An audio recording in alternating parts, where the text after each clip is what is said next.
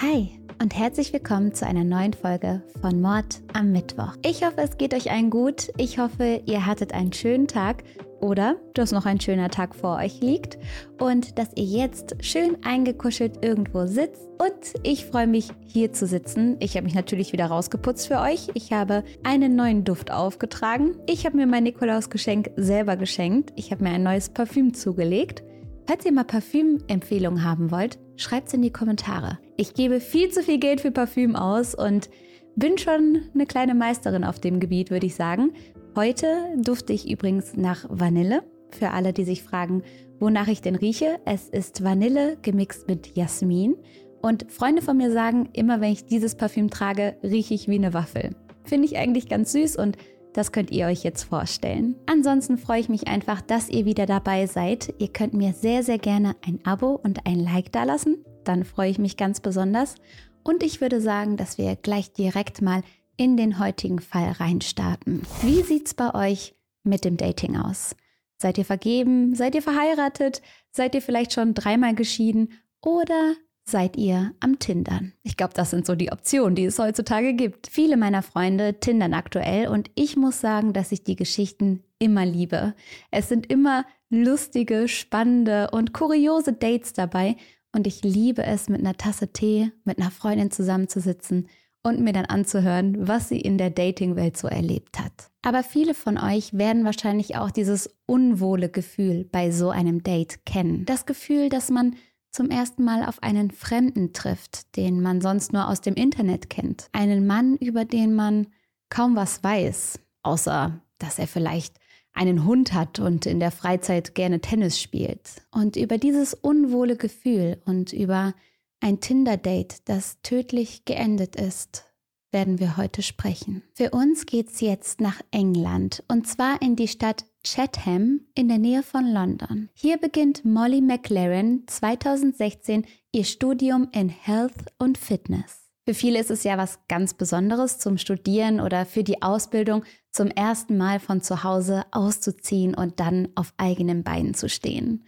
Man ist aufgeregt, man lässt seine Eltern zurück und stürzt sich in die große weite Welt. Alles, was man seit Jahren kennt, bleibt erstmal zurück, sowie die Freunde und die Familie. Aber irgendwann lernt man dann ja auch wieder neue Leute kennen und es wird ein bisschen leichter, so weit von zu Hause entfernt zu sein. Oft wohnt man zu dieser Zeit auch zum ersten Mal alleine oder eben mit Mitbewohnern zusammen und all die Regeln, die zu Hause gegolten haben, die gibt es nun nicht mehr.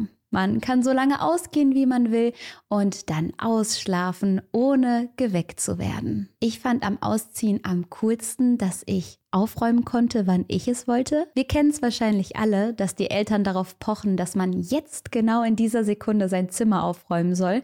Aber dann hat man meistens eben doch noch was Besseres zu tun. Und jetzt kann ich die dreckigen Pfannen einfach mal zwei, drei Stündchen stehen lassen ohne dass sich jemand beschwert. Viele fangen in dieser Zeit dann auch an zu daten, um sich auszuprobieren oder um neue Leute kennenzulernen oder um nach einer Beziehung zu suchen. All das macht nun auch Molly, die mit 22 Jahren ihr erstes Semester an der University of Kent beginnt. Sie ist zwar in der Nähe aufgewachsen, zieht aber trotzdem zu Hause aus, um ein bisschen unabhängiger zu werden und das Gefühl vom Studentenleben so richtig genießen zu können. Molly ist sehr hübsch, sie hat lange blonde Haare und macht gerne Sport. Ihre Freunde und Professoren sagen, dass sie in den Vorlesungen oft alle mit lustigen, aber trotzdem cleveren und guten Fragen zum Lachen gebracht hat. Man hat sie durch ihre offene, selbstbewusste und liebe Art in jedem Raum sofort bemerkt. Kennt ihr das, wenn Leute sagen, die hat mit ihrer Ausstrahlung den ganzen Raum eingenommen?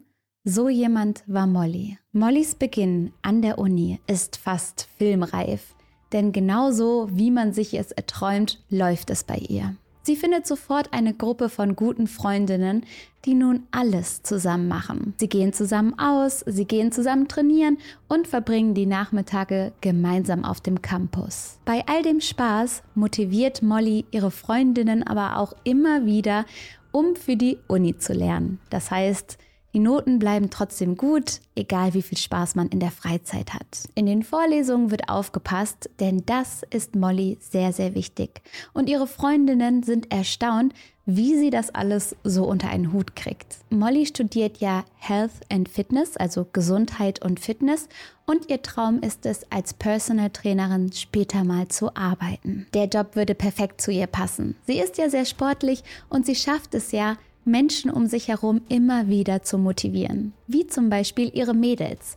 Die gehen dann irgendwann mit ihr laufen oder trainieren zusammen und das liegt Molly einfach. Sie strahlt so viel Lebenslust und Motivation aus, dass man gar nicht anders kann, als mitzuziehen. Selbst an den faulen und gemütlichen Tagen. Das, gepaart mit ihren guten Noten, verspricht Molly eine große Karriere. Um sich darauf vorzubereiten, führt Molly einen Fitnessblog und sie postet immer wieder Tipps für Sport und Gesundheit auf Instagram, Facebook und Snapchat. Als Mollys Freunde sie besser kennenlernen, wird ihnen jedoch klar, dass hinter diesem ewigen Lächeln und dieser großen Motivation auch mentale Probleme verborgen sind.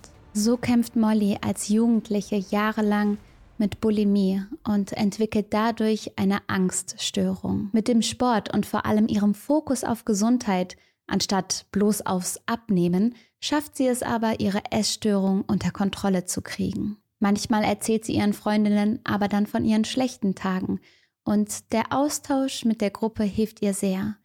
Hier kann sie ehrlich sein, sie kann einfach von dem erzählen, was sie bedrückt, ohne sich dafür schämen zu müssen. Und so geht es Molly Stück für Stück immer besser.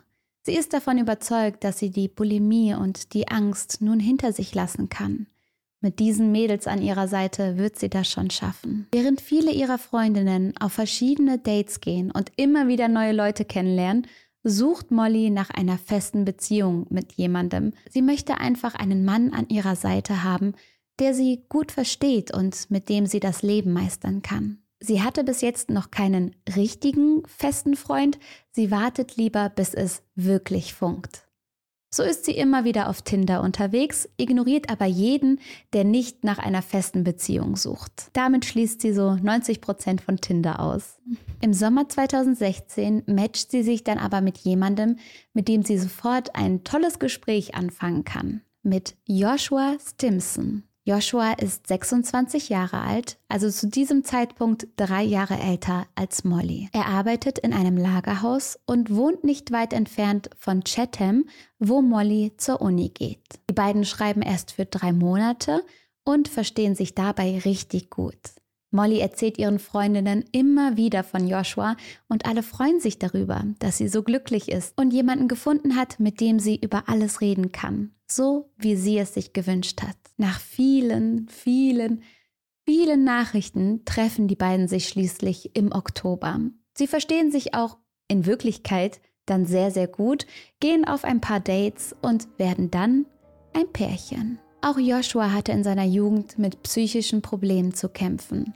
So fühlen die beiden sich direkt verbunden und haben das Gefühl, sich gegenseitig an schweren Tagen helfen zu können. So tut auch Joshua die Beziehung mit Molly sehr, sehr gut. Er unternimmt mehr, er hat wieder mehr Spaß an seinem Leben und an seinem Job. Molly ermutigt ihn immer wieder zum Sport oder rauszugehen und er nimmt sogar am London Marathon teil, um Geld für einen guten Zweck zu sammeln. Ihr kennt diesen Punkt in solchen Fällen. Der Punkt, an dem alles perfekt zu sein scheint und an dem plötzlich eine Wendung passiert. Denn nach einigen Wochen bekommt Mollys rosarote Brille plötzlich Risse. Sie merkt, dass Joshua immer kontrollierender wird. Er versucht, sie von ihren Freundinnen zu trennen und will nicht, dass sie so viel Zeit mit ihnen verbringt. Nach jedem Treffen mit der Gruppe redet er schlecht über die anderen und sagt, dass sie keinen guten Einfluss auf Molly hätten. Oder er kommt auch einfach immer mit, wenn Molly ihm erzählt, dass sie irgendwas vorhat. Und das, obwohl er eigentlich nicht eingeladen war. Molly beginnt natürlich die Zeit alleine zu vermissen. Sie fühlt sich erdrückt von Joshua, der ständig bei ihr ist und auch oft ungefragt in ihrem Haus auftaucht. Denn Zeit mit den Freunden und Zeit für sich alleine ist so wichtig man muss selbst in einer Beziehung, die super eng und liebevoll ist, es schaffen, ein eigener Mensch zu bleiben. das muss man seinem Partner auch erlauben, eigene Kreise zu haben, eigene Hobbys zu pflegen. Und wenn einem das genommen wird, dann fühlt man sich schnell erdrückt. Das kann ich mir total gut vorstellen. Als Molly sich auf ihre Prüfung vorbereiten will und Zeit zum Lernen braucht, kündigt Joshua seinen Job und verbringt fast jeden Tag bei ihr. Dabei ist er jetzt aber nicht besonders hilfsbereit. Also er versucht ihr nicht den Stress vom vielen Lernen zu nehmen oder sie irgendwas abzufragen, sondern fordert ständig, dass sie sich mit ihm anstatt mit der Uni beschäftigen soll. Nach vier Monaten der Beziehung wird Molly das alles zu viel und sie macht Schluss. Joshua bombardiert sie sofort mit Nachrichten und bettelt sie an, ihn zurückzunehmen. Er entschuldigt sich und verspricht sich zu bessern. Er sagt, er mag Molly einfach so gerne und er will jede Minute mit ihr verbringen und habe dabei halt über die Stränge geschlagen. Aber das, so sagt er, solle sich jetzt ändern. Und Molly glaubt ihm das. Insgeheim hat sie auch ein schlechtes Gewissen. Sie macht sich Sorgen, dass es Joshua wegen der Trennung psychisch wieder schlecht gehen wird. Und alleine deswegen will sie ihn nicht verlassen. So kommen die beiden dann wieder zusammen. Für Molly wird es aber nicht besser. Das schlechte Gefühl, das Gefühl der Erdrückung, das herrscht weiterhin. Sie spricht Joshua darauf an, dass sie gerne mehr Zeit für sich hätte. Dieser sagt ihr, dass das in Beziehung nicht normal ist und dass sie zu einem Arzt gehen soll und über diese seltsamen Gedanken reden muss. Man sieht also, dass Joshua sehr manipulativ ist. Er schiebt alle Probleme auf Molly und tut so, als wäre sie schuld an ihren Gefühlen. Er selbst kommt ihr kein bisschen entgegen und fordert immer nur, dass alles genauso passiert, wie er es sich vorstellt.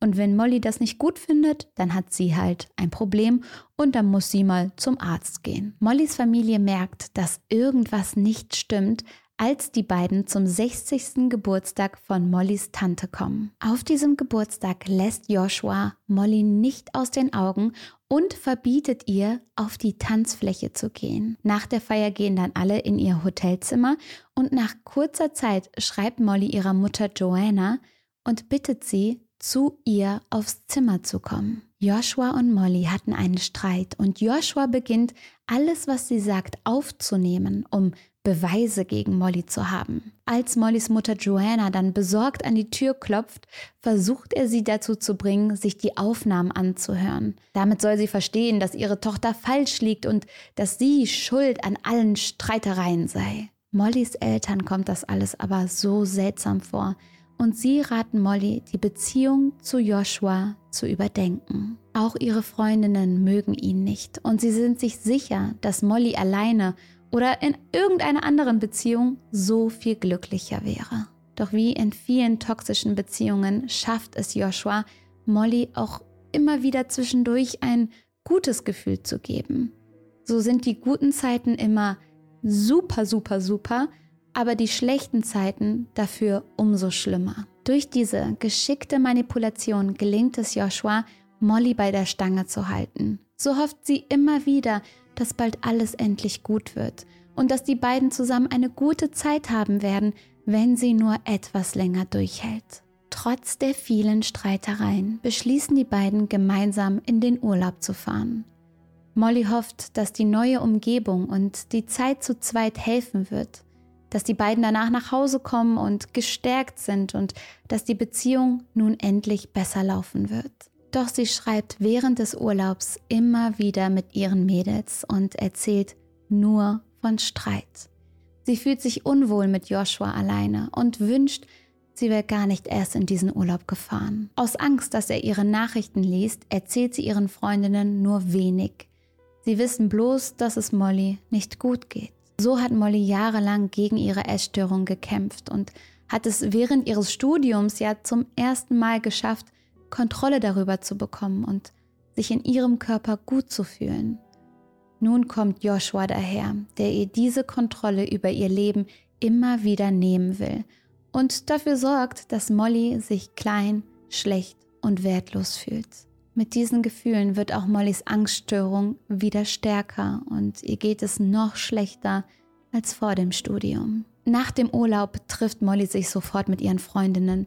Sie wollen zusammen ausgehen und feiern und all diese Streitereien endlich mal kurz beiseite schieben und vergessen. Wie immer kommt Joshua auch dieses Mal einfach ungefragt mit.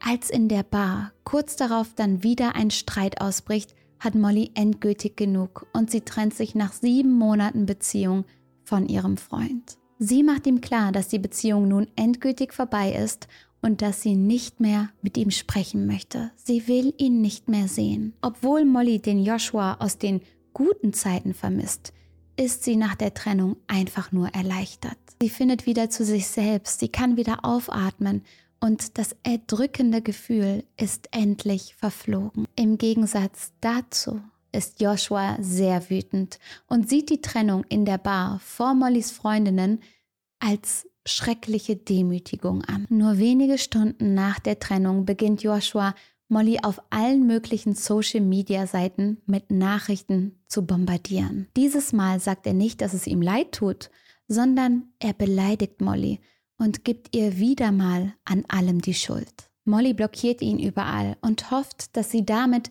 endlich ihre Ruhe haben wird. Doch nur kurze Zeit später merken ihre Freundinnen, dass Joshua auf Facebook und Instagram Lügen über Molly verbreitet. Er postet zum Beispiel, dass sie Kokain nehmen würde und markiert ihre Freunde und ihre Familie in den Posts. Ihr könnt euch schon denken, das stimmt alles nicht, aber Joshua erfindet immer mehr absurde Lügen, um sie irgendwie öffentlich zu dementieren. Er will sie schlecht dastehen lassen, um ihre Online-Präsenz als Fitnessbloggerin zu ruinieren und ihre Familie und Freunde gegen sie aufzubringen. Aber das klappt natürlich nicht, denn niemand glaubt Joshua. Alle Freunde von Molly blockieren ihn sofort. Sie wissen ja, was für eine Art Mensch er ist und sie hoffen einfach nur, dass er endlich mit dieser Belästigung aufhört. Ihr müsst euch auch mal vorstellen, wie schwer das für Molly ist. Sie hat so lange gebraucht, um aus dieser toxischen Beziehung herauszukommen.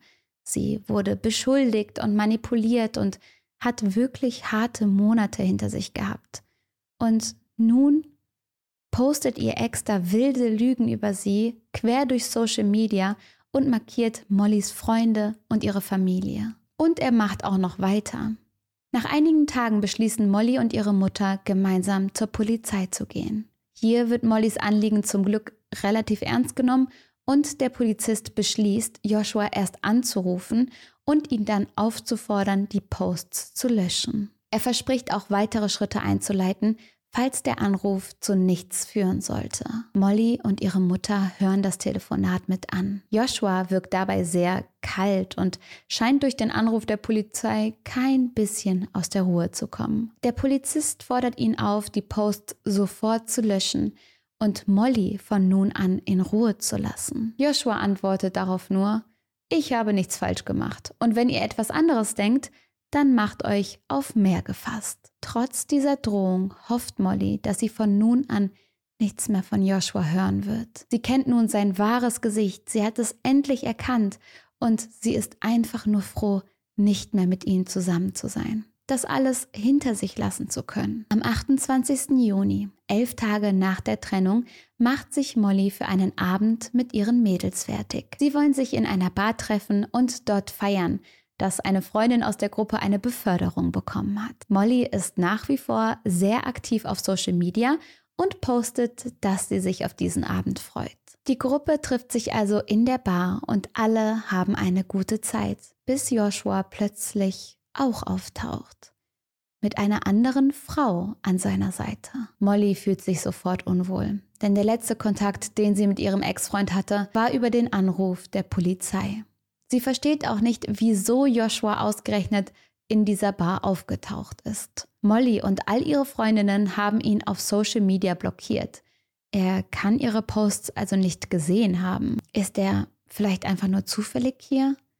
Oder hat er sich ein Fake-Profil angelegt, um doch noch zu stalken? Als Molly einmal zur Bar geht, schaut er sie direkt an und lächelt. Molly läuft es kalt den Rücken hinunter und sie erzählt ihren Mädels, dass sie ganz und gar nicht eifersüchtig auf Joshuas neues Date ist. Obwohl Molly eigentlich länger bleiben wollte, geht sie, nachdem Joshua gekommen ist, sehr schnell nach Hause. Sie gibt vor, noch Love Island schauen zu wollen, aber alle wissen, dass es ihr einfach nicht gut geht, wenn Joshua mit im Raum ist. Natürlich sind Mollys Mädels aber verständnisvoll und hoffen einfach, dass es ihr zu Hause besser geht, dass sie sich mit Love Island ein bisschen Trash-TV ablenken kann und durchatmen kann. Was weder Molly noch ihre Freundinnen wissen, ist, dass Joshua keineswegs zufällig in derselben Bar ist und dass er das Treffen mit Molly genauestens geplant hat. So hat er über eine Bekannte von Molly, die ihr auf Social Media folgt,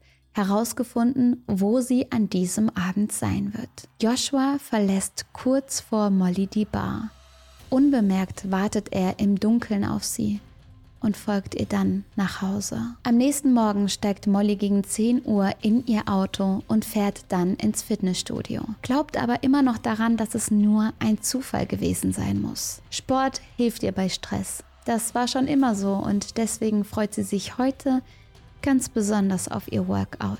Das Fitnessstudio ist noch ziemlich leer und Molly breitet ihre Matte aus und beginnt sich aufzuwärmen. Doch nach nur kurzer Zeit kann sie ihren Augen kaum trauen, als Joshua in das Studio kommt und seine Matte direkt neben sie liegt. Er beginnt mit dem Training und ignoriert Molly, die nun völlig verängstigt ist. Ihr wird nun klar, dass das gestern in der Bar kein Zufall war. Ihr wird klar, dass Joshua ihr folgt. Auf einem Video der Überwachungskamera sieht man später, wie Joshua die Treppe zum Fitnessstudio hochgeht. Kurz vor der Tür scheint er sich nochmal anders zu überlegen und dreht wieder um. Doch dann hält er an, scheint kurz zu überlegen und sich dann doch dafür zu entscheiden, hochzugehen und sich direkt neben Molly zu legen. Die bricht sofort ihr Workout ab und geht zu Joshua, um ihn zu fragen, was er hier macht und ob er nicht arbeiten muss. Er antwortet, das geht dich doch nichts an. Molly weiß nicht, was sie tun soll und sie schreibt ihrer Freundin Amy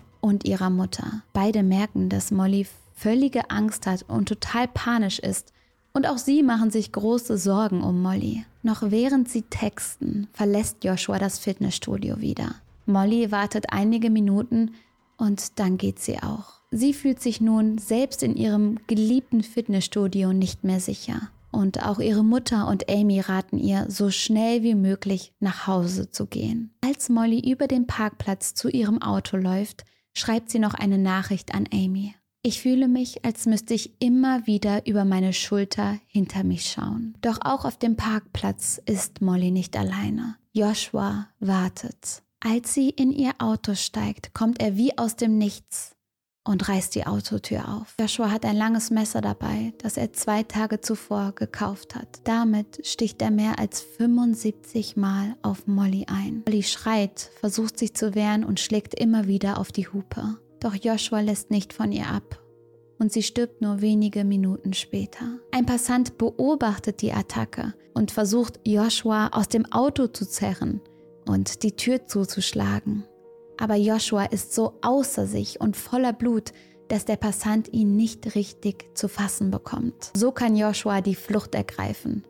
Und Molly ist zu diesem Zeitpunkt schon tot. Die Polizei erscheint nur wenige Minuten später und sie finden Joshua, wie er scheinbar orientierungslos und voller Blut über den Parkplatz läuft. Diese schreckliche Messerattacke erregt sofort Aufmerksamkeit in den Nachrichten und auf Social Media und Mollys Freunde und Familie hören von der Tat, noch bevor die Polizei sie anrufen kann. Sie versuchen verzweifelt, Molly zu erreichen, aber als sie nicht auf Nachrichten und Anrufe reagiert, ahnen sie, dass Molly das Opfer der Attacke war. Mollys Vater arbeitet bei der Marine und ist zum Tatzeitpunkt auf einem Schiff vor der Küste Afrikas. Mollys Mutter Joanna muss ihn also anrufen und ihm vom Tod seiner Tochter erzählen. Und er weiß, dass er für einige Tage nicht mal nach Hause kann. Mollys Familie und ihre Freunde stehen unter Schock. Sie können nicht begreifen, was da passiert ist. So hat jeder zwar inzwischen geahnt, dass Joshua unberechenbar ist und einen Knacks hat, aber niemand hat erwartet, dass er zu so etwas Grausamen fähig wäre. Joshua wird nur wenige Minuten nach der Tat auf dem Parkplatz verhaftet und kommt zunächst in Untersuchungshaft. Im Prozess versucht er auf Totschlag zu plädieren, um eine mildere Strafe zu bekommen. Der Unterschied zwischen Mord und Totschlag liegt im Beweggrund hinter der Tat. Bei Totschlag handelt der Täter aus dem Affekt oder wegen heftiger seelischer Belastung. Also es geht um akute Zustände, die nach der Tat wieder vorbei sind. Mord hingegen wird geplant und dann durchgeführt, um einen bestimmten Zweck zu erzielen. Joshua versucht seine Tat so aussehen zu lassen, als hätte er in dem Moment vor lauter Eifersucht und Trauer die Kontrolle verloren. Er sagt dazu, dass etwas in seinem Kopf ihn dazu aufgefordert habe, diese Tat zu begehen. Das soll aber keine Stimme gewesen sein, sondern eher ein Gedanke. Er fügt hinzu, dass er noch nie Stimmen in seinem Kopf gehört hat. Joshua gibt aber auch zu, dass er schon am Abend vor der Tat in der Bar den Gedanken hatte, Molly verletzen oder töten zu wollen. Die Geschichte mit der akuten Wut und Trauer, die ihn zu dieser Tat getrieben haben soll, stützt Joshua damit, dass er schon als Jugendlicher nicht gut mit Trennungen umgehen konnte. Seine Eltern haben sich scheiden lassen, als er ein Teenager war, und er hatte danach keinen guten Kontakt mehr zu seiner Mutter. Dieses Gefühl des Verlassenwerdens hat sich scheinbar sehr stark auf seine späteren Beziehungen ausgedehnt. Joshua war wegen diesen Verlustängsten und anderen psychischen Problemen als Jugendlicher mehrfach in Therapie. Sein Vater sagt aus, dass Joshua schon vor Jahren an Selbstmord gedacht hat und dass er einmal Unmengen von Paracetamol in der Wohnung seines Sohnes gefunden hat. Er sagt weiter, dass die Beziehung zu Molly Joshua erst total geholfen hat, dass es ihm deutlich besser ging. Doch gegen Ende der Beziehung und vor allem nach der Trennung wirkte er wie ausgewechselt. Ein Gutachter im Prozess um den Tod von Molly sagt über ihn, dass er narzisstische Züge hat und dass er für die Tat keinerlei Reue zeigt. Joshua sei eingebildet, er brauche viel Aufmerksamkeit und könne die Gefühle von anderen nicht über die eigenen stellen. Auch nach Mollys Tod ist er scheinbar nur mit sich selbst beschäftigt und scheint gar nicht mehr an die Tat oder an Molly zu denken. Im Prozess kommt außerdem ans Licht, dass Joshua schon zwei vorherige Freundinnen gestalkt und belästigt hat, als sie sich von ihm getrennt haben. Einer von diesen Freundinnen schreibt er, dass er ihr in den Urlaub folgen und sie dort dann ertränken wird. Einer anderen spuckt er ins Gesicht. Auch während dieser Beziehungen hat er sich wie bei Molly sehr übergriffig verhalten. So folgt er seinen damaligen Freundinnen ohne dass sie davon wissen, macht Bilder von ihnen und fragt dann später, warum sie an bestimmten Orten waren oder bestimmte Kleidung getragen haben. Er wollte außerdem nie, dass seine Freundinnen mit anderen Männern sprechen, nicht einmal mit den eigenen Freunden. Mollys Familie ist schockiert, als sie hören, dass die Polizei von diesen Vorkommnissen wusste. Wie konnte es sein, dass Molly bei der Polizei die gleiche Person gemeldet hat, aber nicht gewarnt wurde. Vielleicht hätte sie sich dann noch mehr vor Joshua schützen können. Es scheint, als hätten die verschiedenen Dienststellen, bei denen diese Vorfälle gemeldet wurden, nicht miteinander kommuniziert. So weiß die Polizei in Joshuas vorherigen Wohnort über ihn Bescheid, aber in Mollys Wohnort gibt es keine Daten oder Vermerke. Die Polizei in Kent hat nach Mollys Tod eine Untersuchung eingeleitet, um zu verhindern, dass solche Fälle in Zukunft wieder vorkommen. Die Jury berät sich nur sehr kurz und weniger als vier Stunden nach Prozessbeginn wird das Urteil gesprochen. Joshua Stimson wird für den Mord an Molly für schuldig gesprochen und bekommt eine Gefängnisstrafe von mindestens 26 Jahren ohne Aussicht auf Bewährung. Laut der Richterin Adele Williams kann es sein, dass Joshua niemals wieder freikommen wird. Diese Entscheidung beruht vor allem darauf, dass Joshua die Tat geplant und aus einem Hinterhalt heraus durchgeführt hat. So hat er das Messer mehrere Tage vorher gekauft und bei sich getragen und damit dann auf Molly gewartet. Die Richterin nennt die Tat grausam, berechnend und feige und sie erkennt, dass Joshua nach der Trennung einen unglaublichen Hass auf Molly entwickelt hat. Deswegen wollte er ihr so viel Leid wie möglich zufügen. Es war ein kaltblütiger und berechnender Mord. Joshua hat dabei nicht die Kontrolle verloren, sondern er hat den Tod von Molly genauestens geplant. Die Richterin fügt hinzu, sie waren davon besessen, Molly für die Trennung zu bestrafen. Sie haben aus Rache gehandelt.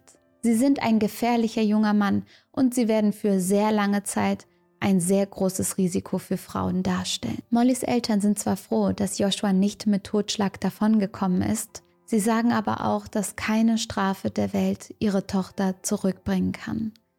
So wurden auch sie nun mit lebenslanger Trauer bestraft. Mollys Mutter Joanna sagt, in unseren Herzen ist ein Licht ausgegangen, aber es scheint jetzt für immer hell als ein Stern am Himmel. Gemeinsam mit Mollys Freundinnen setzen sich ihre Eltern nun für mehr Aufklärung und Hilfe in Fällen von Stalking in Beziehungen ein. Sie gründen außerdem die Molly McLaren Foundation, eine gemeinnützige Organisation für Menschen mit Essstörungen. Spenden an die Foundation werden an andere Projekte weitergegeben, wie zum Beispiel Wohngruppen und Therapieeinrichtungen für Menschen mit Bulimie. Im Mollys Wohnort wird außerdem jedes Jahr an Mollys Geburtstag das Mollyfest veranstaltet.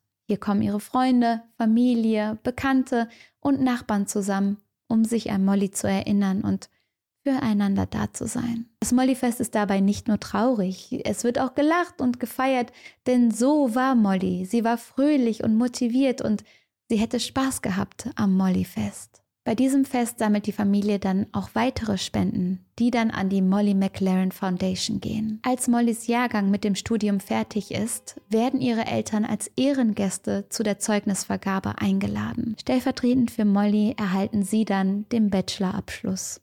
Der ganze Saal klatscht und jubelt für Molly, denn alle sind sich sicher, dass sie einen super Abschluss bekommen hätte. Und dass sie später dann der Mittelpunkt der Party gewesen wäre. Mir ist es wichtig, dass wir noch mal kurz über toxische und übergriffige Verhaltensweisen in Beziehungen reden. In Deutschland gab es 2022 über 20.000 Fälle, in denen Stalking bei der Polizei angezeigt wurde. Die Dunkelziffer ist wahrscheinlich noch viel, viel höher. Im Durchschnitt ist die Gefahr, Opfer von Stalking zu werden, für Frauen größer als für Männer. Die generelle Gefahr, Opfer von Stalking zu werden, ist ziemlich hoch, ehrlich gesagt. Sie liegt bei 11,6 Prozent. Die meisten Fälle passieren hier wie bei Molly nach einer Trennung. Es gibt verschiedene Anlaufstellen für Opfer von Stalking, zum Beispiel die Organisation Stop Stalking. Hier gibt es auch Informationen und Hilfestellen für Stalker, falls sie ihre Verhaltensweisen als falsch anerkennen und sich selbst Hilfe suchen wollen. Was wir vielleicht aus dem schrecklichen Fall von Molly lernen können, ist, dass es nie okay ist, wenn unser Partner unsere Grenzen nicht akzeptiert. Man sollte in Beziehungen immer auf Augenhöhe sprechen können und es sollte auch kein Problem sein, alleine Zeit verbringen zu wollen. Zeit mit sich selbst ist so wichtig. Es ist so wichtig und es bedeutet nicht, dass man seinen Partner nicht mehr liebt. Es bedeutet nur, dass man sich selber eben auch liebt. Ein Partner hat auch nie das Recht darauf, einem vorzuschreiben, wie man sich anzuziehen hat oder mit wem man sprechen darf oder mit wem auch nicht. Wir sind eigenständige Menschen. Immer, immer, immer. Und wir können unser Leben mit einem anderen Menschen teilen. Wir können durch eine gewisse Zeit unseres Lebens mit einem anderen Menschen gehen und hey, wenn alles super läuft, dann vielleicht bis zum Rest des Lebens, wenn es Spaß macht. Aber wir sind immer auch mit uns unterwegs und das dürfen wir nicht vergessen. Ganz oft verlieren wir uns dann in einer Liebe oder in einer Beziehung, aber die Beziehung und die Liebe zu einem selbst ist erstmal die wichtigste. Denn egal was passiert, ihr werdet mit euch, mit euch selbst ein Leben lang auskommen müssen. Und deswegen ist es wichtig, dass ihr euch Gedanken darüber macht, wer bin ich? Was sind meine Grenzen? Und wo lasse ich mir nicht reinreden? Was sind meine Prinzipien und woran halte ich fest? Wenn man sich in einer Beziehung oder in einer Freundschaft unwohl fühlt, ist es okay, einen Schlussstrich zu ziehen, auch wenn es der anderen Person dabei dann schlecht geht. Ihr müsst auf euch aufpassen. Vielleicht kennt ihr den Spruch, wenn sich jeder um sich selbst kümmert, ist für alle gesorgt. Der Spruch klingt ein bisschen egoistisch und der klingt hart, aber Manchmal ist es so, wenn wir uns alle gut um uns selbst kümmern, dann ist erstmal für alle gesorgt und dann sind wir bereit, uns auf andere einzulassen. Weil wir wissen, hey, egal was passiert, ich hab mich. Und es ist schön, wenn ich für immer und ewig mit meinem Freund zusammenbleibe. Aber falls irgendwas dazwischen kommt, ich hab mich und ich habe die Liebe zu mir selbst und ich kann auf mich aufpassen. Und das wünsche ich euch von ganzem Herzen. Habt den Mut, für euch einzustehen, habt den Mut, für euch da zu sein. Und es ist nichts Falsches daran, wenn ihr euch selbst liebt. Das ist wunderbar und ihr für euch einsteht und nur, nur das tut, was euch gut tut. Oh, das wünsche ich euch so sehr. Fühlt euch gedrückt. Bis ganz bald und macht's gut.